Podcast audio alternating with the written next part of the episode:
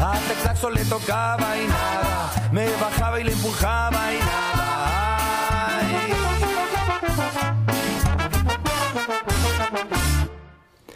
Etwa vor 40 Minuten, als ich dann die Veranstaltungshinweise gemacht habe, da ging es um den Film Buscando la Plata, der Film von Sarah Moll, der heute im kommunalen Kino gezeigt wird. Und da habe ich gesagt, dass Sarah Moll kommt heute im kommunalen Kino um 19.30 Uhr, um den Film zu präsentieren und über den Film zu reden. Jetzt aber, ganz überraschend, ist sie bei uns im Studio aufgetaucht und dann gebe ich das Wort weiter an Sarah und Michael. Tut mir leid, Bogdan, dass ich dich nicht darüber informiert habe, dass die Sarah Moll heute zu, zu Gast Studio ist. Ich begrüße Sarah Moll im Studio. Heute Abend wird sie im kommunalen Kino den Film begleiten. Buscando la Plata. Wir haben gerade ein äh, Lied gehört, äh, das ein bisschen stark zu dem Thema passt, oder? Kann man das vielleicht beschreiben, dieses, diesen Song, den wir gerade gehört haben? Ja, erstmal guten Morgen. Ähm, dieser Song geht, ähm, ist eine Cumbia, eine chilenische Cumbia, die ähm, von den Busfahrern handelt, die ähm, ja die schnellsten Bus Lateinamerikas sozusagen fahren und um die Wette rasen. Und von äh, in diesen Bussen habe ich auch gedreht. Das sind ähm, rauchige Klapperkisten, die, Rauchig, die, ja. die die Arbeiter von den elenden Vororten in die reichen Viertel transportieren. Und dafür brauchen sie Stunden. Und weil dieser Bus so eine Art Lebensraum ist, ähm, gibt es dort auch Unterhaltungsprogramm. Und diese Busunterhalter, die sich jeden Tag etwas Neues einfallen lassen, um sich ein paar Groschen zu verdienen, die habe ich begleitet. Das sind so im Grunde die Outlaws von Santiago de Chile, gelten als der Abschaum, werden von der Polizei verfolgt und ähm, in der Zeit, als ich in Chile war, da haben sie gesagt, hey, ähm, wir wollen Anerkennung und keiner kennt die Stadt so gut wie wir und haben so eine Art soziale Bewegung gegründet und die habe ich begleitet. In der Bundesrepublik sind ja eher die Bildungsproteste aus der letzten Zeit in Chile bekannt. Du hast jetzt einen Fokus auf eine andere soziale Bewegung gerichtet, die, wenn man so sagen will, könnte ja durchaus ein Resultat einer Entwicklung ist, die 40 Jahre zurückliegt. Also Chile ist ja in den letzten 40 Jahren so ungefähr das Laboratorium nach dem Putsch von Pinochet gewesen für den Neoliberalismus oder die freie Bahn, sagen wir es mal so, für diejenigen, die haben und mehr haben wollen, zulasten derjenigen, die nicht haben. Der soziale Umgang, so beschreibst du deinen Film, mit dieser Situation, in der man steckt und wie man damit lebt, das ist das Thema des Filmes? Ja, Im Grunde ist halt die Straße in Santiago de Chile das Auffangbecken von allen, die zu kurz gekommen sind. Also mhm. jeder, der kein Geld für Bildung hat oder von seiner Rente nicht leben kann ähm, oder alleinerziehende Mütter, die eben auch sich irgendwie über Wasser halten müssen, steigt in den Bus und äh, erzählt zum Beispiel so lange Witze oder verkauft orthopädische Stützstrümpfe, bis er genügend für sein Abendessen zusammen hat. Und äh, davon gibt es unheimlich viele Leute in, in Santiago. Es sind um die 6000 Straßenverkäufer. Und ihre Arbeit ist halt äh, illegal sozusagen, ähm, sogar gesetzlich verboten. Mhm. Und ähm, sie haben versucht, das Gesetz zum Kippen zu bringen. Und das Spannende ist, wenn man sich so die Proteste der letzten Jahre in Chile anschaut, es war ziemlich schwierig, auch für die Studenten überhaupt mhm. etwas an diesem, an dieser Gesetzgebung, die auch noch das Erbe Pinochets ist, zu verändern. Und die Straßenverkäufer haben das mit ähm, viel Beharrlichkeit und Mut und äh, Energie geschafft, tatsächlich das Gesetz, was ihre Arbeit verbietet, zum Kippen zu bringen. Ist das gekippt? Frage ich gleich. Ja, das ist, ist tatsächlich ist, gekippt ist, und das haben wir auch begleitet und das ja. war so ein Triumph für sie. Ich habe den Film auch in Santiago de Chile vorgeführt mit den Verkäufern und ähm, man hat gemerkt, äh, die waren so stolz. Ähm, das hat den unheimlichen Auftrieb gegeben. Mhm. Du sagst, du bist jetzt, wie lange bist, hast du gelebt in äh, Santiago? Ich habe äh, knappe acht Monate in, in Santiago Achten. gelebt. Und wie bist du zu dem Thema gekommen? Wusst, warst du da schon vorher äh, drauf äh, geeicht oder hattest du dich darauf schon vorbereitet oder wie?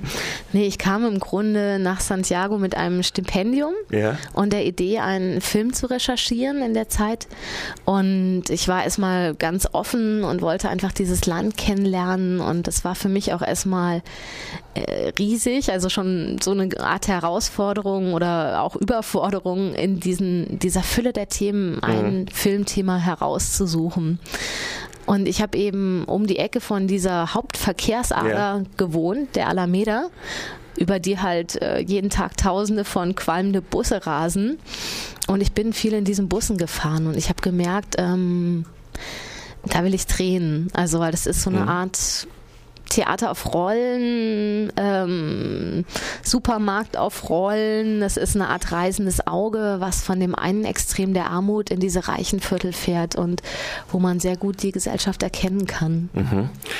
Also das ist das Thema dieses Films. Dieser Film, vielleicht kannst du noch mal äh, kurz ein bisschen näher beschreiben. Also wer heute Abend ins kommunale Kino kommt, wird ungefähr wie lange den Film sehen? Wie lange geht er? Und also der Film geht 52 Minuten. Ich werde auch anwesend sein ja. und noch eventuell der ein oder andere aus dem Team. Und ähm, wir begleiten ähm, die Straßenverkäufer von Santiago de Chile, die sich eben ja, viel Einfallsreichtum haben und Fantasie, um ihr tägliches Brot zu verdienen und die in der Zeit, als ich in Chile war und auch danach eben um Anerkennung gekämpft haben und gegen das Verbot ihrer Arbeit. Buscando la Plata ist der Titel. Vielleicht mal eine Übersetzung für diejenigen, die so ungebildet sind wie ich, das nicht genau zu kennen. Hab dich ja schon vorweg mhm. gefragt, aber vielleicht gibt es ja auch unseren Hörern welche, die so ungebildet sind. Also im Grunde ist es ein Modismo oder also halt sozusagen chilenischer Slang. Also wörtlich übersetzt heißt es ähm, auf der Suche nach Silber, aber im Grunde, also über die Übersetzung ist äh, auf der Suche nach nach Geld, nach, nach Kohle, Geld. nach dem Groschen. Ja, genau, um überleben zu können, genau. Du hast uns, wie gesagt, aus dem Film mehrere Sachen mitgebracht. Wir hatten jetzt als Eingangstrailer äh, äh, gehabt dieses äh, äh, Lied, äh, sag's noch mal gerade selbst. Ähm, ich glaube, das heißt El Conductor. El Conductor, genau. Das ist von Chico Trujillo. Das ist auch eine chilenische Band. Okay, und eine gewisse Hommage an diese Fahrer der Busse, die du gerade auch schon beschrieben hast und wo auch der Film drin spielt. Und jetzt hast du uns aber noch mehr mitgebracht. Ich glaube, aus dem Film selbst noch ein Trailer. Kann das sein? Oder ist es ein äh, Musikstück? Das ist ein Song, der ist die Hommage an den Straßenverkäufer ah. in Chile. Das heißt Cajero. Und im Grunde sind es ja eher so die, ähm, naja, sagen wir mal, der Bodensatz der Gesellschaft. Mhm. Und es gibt aber eben einen sehr erfolgreichen Hit in Chile, der mhm. eben genau diese Straßenverkäufer besingt und im Grunde ihnen, ja, so eine Hommage verschafft. Und den habe ich mitgebracht. Wunderbar, bevor wir den spielen, wir haben jetzt so sechs Minuten nach Zeit noch mal ganz kurz gefragt.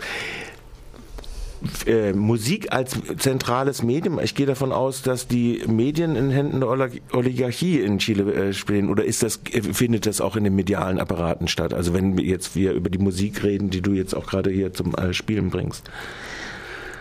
Das habe also, ich nicht verstanden. Ja, also ist das ein ist das ein Transportmedium? Also du sagst, es ist ein populärer Hit, der gespielt wird, aber ist es äh, ich gehe mal davon aus, das Leitmedium wird auch in Chile mittlerweile Fernsehen sein. Äh, dringt sowas in den äh, offiziellen Medienapparat rein?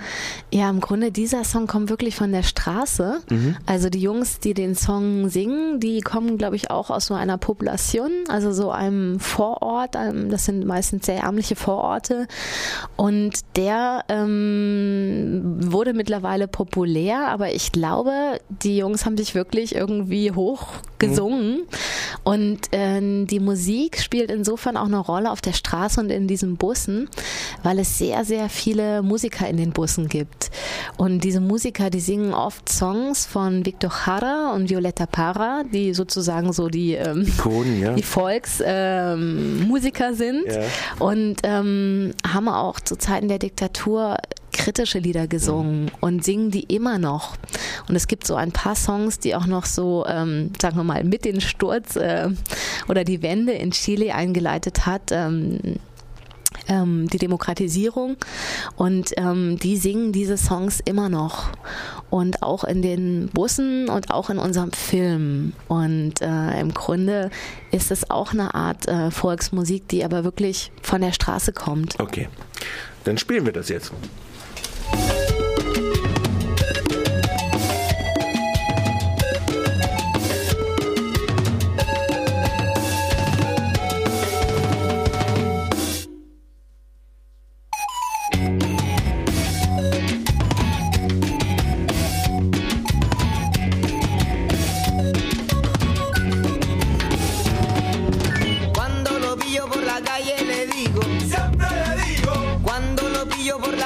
La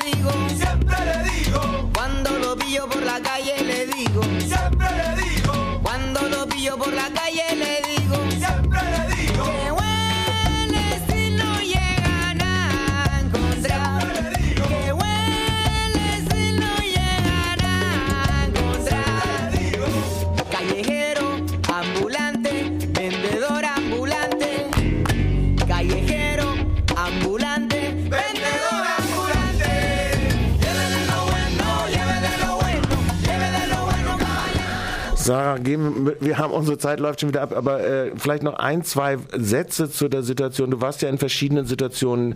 Es war also die äh, Regierung der Konzentration bei äh, Bachelet und jetzt auch Pinat, wie heißt es? Piñera. Piñera. Also das heißt, wie entwickelt sich das gerade, also in Chile selbst, also vor dem Hintergrund dieser beiden deiner Besuche in wie nimmst du es wahr? Also ich habe ja die erste längere Zeit zu Zeiten von Bachelet dort äh, verbracht und es war ähm, 2007 ähm, und ich kann jetzt eher so von konkreten Erfahrungen erzählen. Also mich hat halt in gewisser Weise schon ein paar Sachen sehr überrascht und auch irritiert, wie zum Beispiel, ich gehe ja gerne auch mal in den Wald spazieren mhm. zum Beispiel. Und tatsächlich, wenn ich irgendwo äh, einen Wald betreten wollte, musste ich erst Eintritt zahlen. Also musste erst ungefähr dann um die vier Dollar hinlegen, um eben diesen privaten Park dann oder oder Wald betreten zu können. Also war und, da, da ähm, noch gar nichts geändert, also in dieser Hinsicht. Diese Form dessen, äh, dass äh, die Privatisierung öffentlicher Güter oder das Nicht-Existenz öffentlicher Güter praktisch, die der Allgemeinheit zur Verfügung stehen, das hatte sich noch nicht geändert. Ja, also ich glaube, dass sich das äh, auch ganz schwer ändern wird. Also man kann sagen, alles ist privat. Also mhm. auch wenn man mal ins Schwimmbad gehen will, man muss erstmal irgendwie acht Dollar hinlegen oder ich wurde dann auch krank in der Zeit mal, bin ins Krankenhaus gekommen und es war klar, es guckt mich keinen Arzt an, bevor ich nicht erstmal um die 100 Dollar auf den Tisch lege. Ne? Und ähm, dann merkt man eben, ähm, wie schwierig es ist für Leute mit wenig Geld ähm, Zugang zu bekommen ja. zu Bildung, zu Gesundheit. Ähm, Im Grunde unterliegt halt alles dem freien Markt mhm. und ähm, ja, das Einzige, was jedem da noch sozusagen bleibt, also die meisten kennen auch nicht ihr Land, sie kennen mhm. halt wirklich nur ihre Stadt, mhm. weil sie auch kein Geld haben, da rauszukommen, ist halt Fernsehen. Mhm. Also im Grunde die, die am wenigsten Geld haben, die erleben die Welt durchs Fernsehen und sind dann eben zu Hause, weil es wird ja auch nicht so ein öffentlicher Raum genutzt mhm. oder ist auch nicht so, mhm. steht nicht so zur Verfügung im Grunde. Ja, Sarah, Sarah Moll, heute Abend im kommunalen Kino. Der Film wird vorgeführt, du bist da und man kann dich weiter zu diesen, all diesen Themen dieses Films, aber auch deiner Erfahrung individuell nochmal befragen. Ich bedanke mich für deinen Besuch bei Radio Dreieckland. Ja, vielen Dank für die Einladung.